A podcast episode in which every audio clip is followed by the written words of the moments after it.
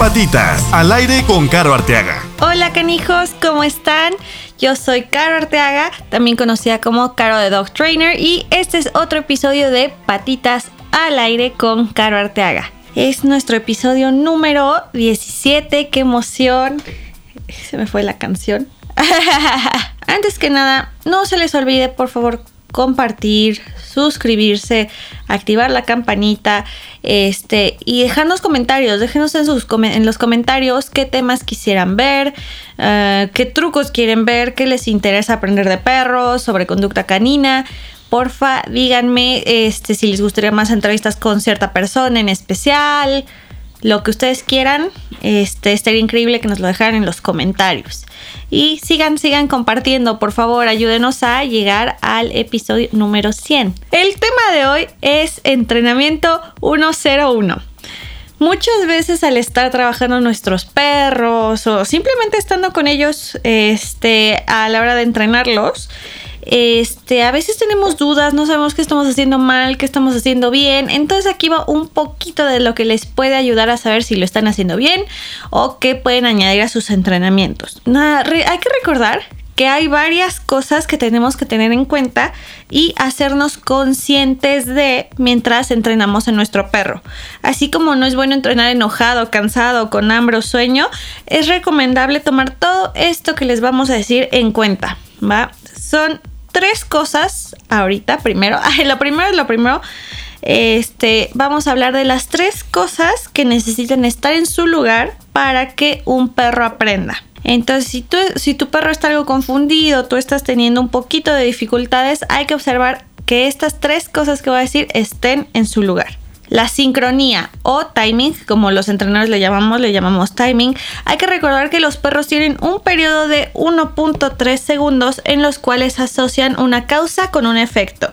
Esto significa que el viejo dicho de lo tienes que cachar en el acto, sí es verdad. Por eso, cuando hablamos de que un perro eh, destruyó ¿no? algo mientras el dueño estaba y si llega el dueño y lo regaña, créeme que el perro no, no le hace clic lo que hizo en ese momento con el regaño de ahorita y a lo que responde más es a tu reacción.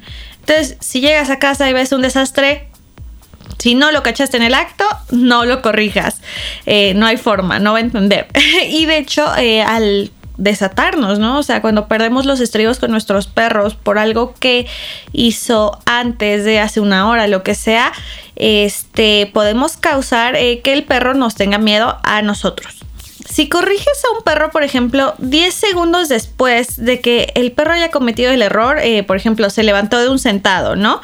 Y tú cuando se levanta dejas que se vaya a caminar y entonces 10 segundos después lo corriges, créeme que esa corrección puede no tener sentido para el perro. Recuerda que los perros viven en el presente. La consistencia. Hay que recordar que no hay áreas grises para nuestros perros. Tu entrenamiento debe de ser claro. Una regla siempre debe de ser una regla. Por ejemplo, si no quieres que tu perro salte encima de ti, consistentemente debes de reforzar ese principio. Si a veces es aceptable que salte y a veces no, entonces esto lo puede dejar confundido y puedes empeorar el problema. Por ejemplo, este, yo siempre les digo a mis clientes de la consistencia, ¿no? En todo lo que dicen y hacen con sus perros, porque si, no, su perro va a creer que son increíbles de la mala manera. Y siempre les doy este ejemplo de, eh, por ejemplo, en las relaciones tóxicas, ¿no? Este, cuando estamos con alguien que no se comunica, que a veces nos responde, a veces no, a veces sí, a veces no, te gustea por semanas, pero otra semana te habla todo el tiempo este, ¿cómo nos deja sintiendo eso? A, mí me dejará sintiéndome ansiosa, confundida y no estaría en un estado emocional positivo. Eh, en cambio, cuando conoces a otra persona que siempre te mantiene al tanto, te puedes comunicar sin problemas, te dice cómo son las cosas desde el principio, metas, objetivos, lo que sea, te sientes más tranquilo por la claridad de la relación. Entonces hay que recordar que hay que ser consistentes en ese aspecto con nuestro perro, de hacerle entender todo lo que esperamos de ellos, cuando sí, cuando no, ser claros y consistentes porque si no, genera confusión, ansiedad, estrés, etc. Y es cuando nuestros perros empiezan a fallar. El otro punto es la motivación. Tú te puedes comunicar con tu perro usando motivación verbal y recompensas cuando están haciendo algo bien. Un resultado de eso es que las conductas que premies aparecerán más seguidos, más seguido, perdón. Te comunicas con correcciones cuando rompen una de tus reglas claramente definidas. Como resultado, esas conductas no van a aparecer tan seguido y eventualmente desaparecerán. Las correcciones y las recompensas deben de ser motivantes para el perro. Quieres que tu comunicación siempre sea significante. Ok, ya que vimos esas tres cositas que debemos de tener en cuenta al momento de este, de enseñarle algo a nuestro perro, vamos a hablar de las cuatro etapas del aprendizaje. La primera se llama demostración o adquisición. Durante esta etapa le damos al perro toda la información necesaria para hacer una conducta en específico. Ayudamos al perro a hacer las decisiones adecuadas con la mínima distracción posible. Usamos guía, comida y motivación verbal generosamente en esta etapa. Cuando tu perro empieza a anticipar lo que quieres y actúa sin tu ayuda sabes que está empezando a entender. La segunda etapa es la fluidez o automático. En esta etapa el perro tiene la oportunidad de mostrarnos lo que le hemos enseñado, un horario de refuerzo apropiado por respuestas correctas y ser consecuente por las incorrectas son parte de esta etapa. Una buena sincronía un buen timing y retroalimentación de nuestra parte son críticas. Cuando el perro te da un 80% de respuestas adecuadas a un comando es cuando estás listo para seguir a la siguiente etapa. Si el perro se ve confundido o comete muchos errores, deberías de regresar a la primera etapa. La generalización es la tercera etapa, eh, se llama generalización o aplicación es hacer el entrenamiento un proceso de por vida mientras incrementamos distracciones. Ok, el perro ya se sabe sentar, este lo hace en casa perfecto, pero en la calle, ¿qué tal? ¿Cuántos tienen un problema porque no han generalizado ciertos comandos o cosas con sus perros? Generalizar significa que el perro hace el comando no solo cuando es divertido hacerlo, no solo cuando me gano un premio, eh, no solo si el humano tiene un premio en la mano. Entonces lo empezamos a hacer cuando no tiene que ser exactamente divertido, pero le enseñamos que sí o sí lo tiene que hacer, no es negociable. Recuerda esta frase, esta frase a mí me ayudó mucho eh, para para explicar lo de la generalización. Sentado significa sentado aunque una ardilla caiga del cielo. Entonces, sí, nuestro perro debe de saber mantener lo que hayamos dicho a pesar de estar en entornos diferentes con personas diferentes, perros, poco perros, ardillas, patos, lo que sea. Durante esta fase expone a tu perro a varios escenarios y situaciones. Al hacer esto nos aseguramos de que el perro no solo entiende una área de entrenamiento en específico, pero que también lo puede hacer en escenarios de la vida real. Si tu perro constantemente falla, esto significa que estás yendo demasiado rápido. Recuerda, si estás yendo demasiado rápido y fallas mucho, regresa un paso. Yo siempre digo, si fallé más de tres veces, tengo que dar un paso atrás no prefiero, prefiero dar un paso atrás a tiempo antes que cometer mil repeticiones fallando. Entonces el mantenimiento, que es la cuarta y última etapa del aprendizaje, es básicamente poder hacer todo lo que el perro sabe toda la vida, pero claro que el poderlo hacer un proceso para toda la vida necesita de refuerzo intermitente para que las conductas deseadas deban y sigan ocurriendo. Durante estas cuatro etapas queremos trabajar con las 3Ds. ¿Qué son las 3Ds? Vamos a empezar con distancia. La distancia es una vez que el perro es eficiente, el perro debe de entender que la conducta puede tener distancia entre nosotros y el perro. Entonces, eh, lo que le queremos comunicar al perro, por ejemplo, es que sit sigue significando sit, aunque yo esté enfrente de ti o aunque esté a 20 metros de ti.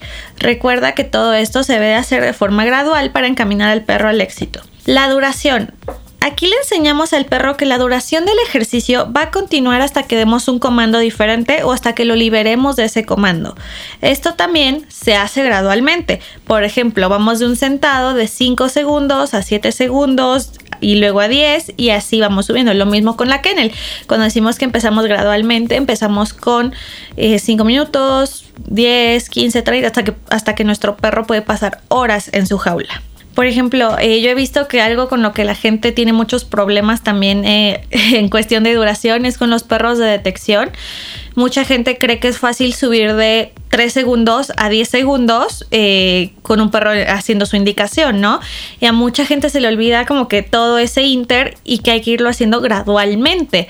Entonces muchos manejadores llegan frustrados y de, ay, es que lo mantiene 3 segundos, pero no 10 Pues claro, si quieres que lo mantenga 10 segundos, tienes que ir de 3 en 3 o 3, 5, 7, como, como sea, pero que sea gradual. Eh, la distracción. La distracción es la última D y es practicar la conducta conocida bajo distractores que aumentan gradualmente. Siempre empezamos con algo leve como el propietario agachándose, aplaudiendo, eh, dando tal vez unos movimientos, unos saltitos en su lugar y Después podemos llegar a niveles más altos, como juguetes volando por todo el lugar, o perros corriendo, niños corriendo, lo que sea. Recuerden también ir gradual para encaminar a sus perros al éxito.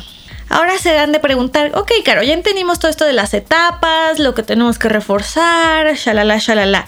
Ahora se han de preguntar, pero ¿qué exactamente es lo que reforzamos al enseñar una conducta? Aquí va. La frecuencia. Cuando una nueva conducta se está enseñando, hay que poner énfasis en la frecuencia de esa conducta. Si es la primera vez que le enseñas a un perro a sentarse, no sería práctico enseñarle un sentado quieto, o sea, duración, este, si aún no comprende lo que sentado es y, y significa. Por eso una de las cosas que reforzamos al enseñar o mejorar una conducta es la repetición o frecuencia de la conducta. Después también podemos reforzar lo que es la intensidad. Este, ya que la frecuencia está establecida, podemos empezar a reforzar la intensidad. En el ejemplo del sit, reforzar intensidad significa que vas a reforzar los sentados más rápidos. O si estamos haciendo plays, eh, vamos a reforzar cuando el perro corra su place en vez de cuando nosotros lo llevamos al place. Ok, y la duración, otra vez la duración. Esa es una de las tres Ds de las cuales acabamos de hablar. Y siempre, siempre, siempre es práctico reforzar la duración de todas las conductas. De verdad que es muy, muy práctico para todo. Identificar y aislar estas tres cosas eh, va a ayudar al perro a concentrarse en un aspecto de la conducta que se está llevando a cabo, porque no me puedo, yo como si fuera un perro, no me puedo concentrar en la intensidad del sentado si también me están pidiendo quieto al mismo tiempo, no, aún no sé bien lo que es sentado y ya me están pidiendo un quieto. Entonces, si estás teniendo un problema, separa estas tres. Y créeme que eso te va a ayudar a ver en qué necesitas trabajar más con tu perro o a dar un paso atrás para mejorar las bases. Recuerden no querer correr o ir demasiado rápido al enseñar una conducta. Es muy muy buena idea pasar tiempo estableciendo unas bases sólidas. Y siempre recuerda, si fallas más de tres veces, tienes que dar un paso hacia atrás para mejorar la forma en la que tu perro está recibiendo el mensaje. Y pues eso sería todo por hoy, canijos. espero que les haya gustado. Espero que no se hayan confundido. Creo que no, creo que lo hice más fácil que a uno se lo den en la escuela.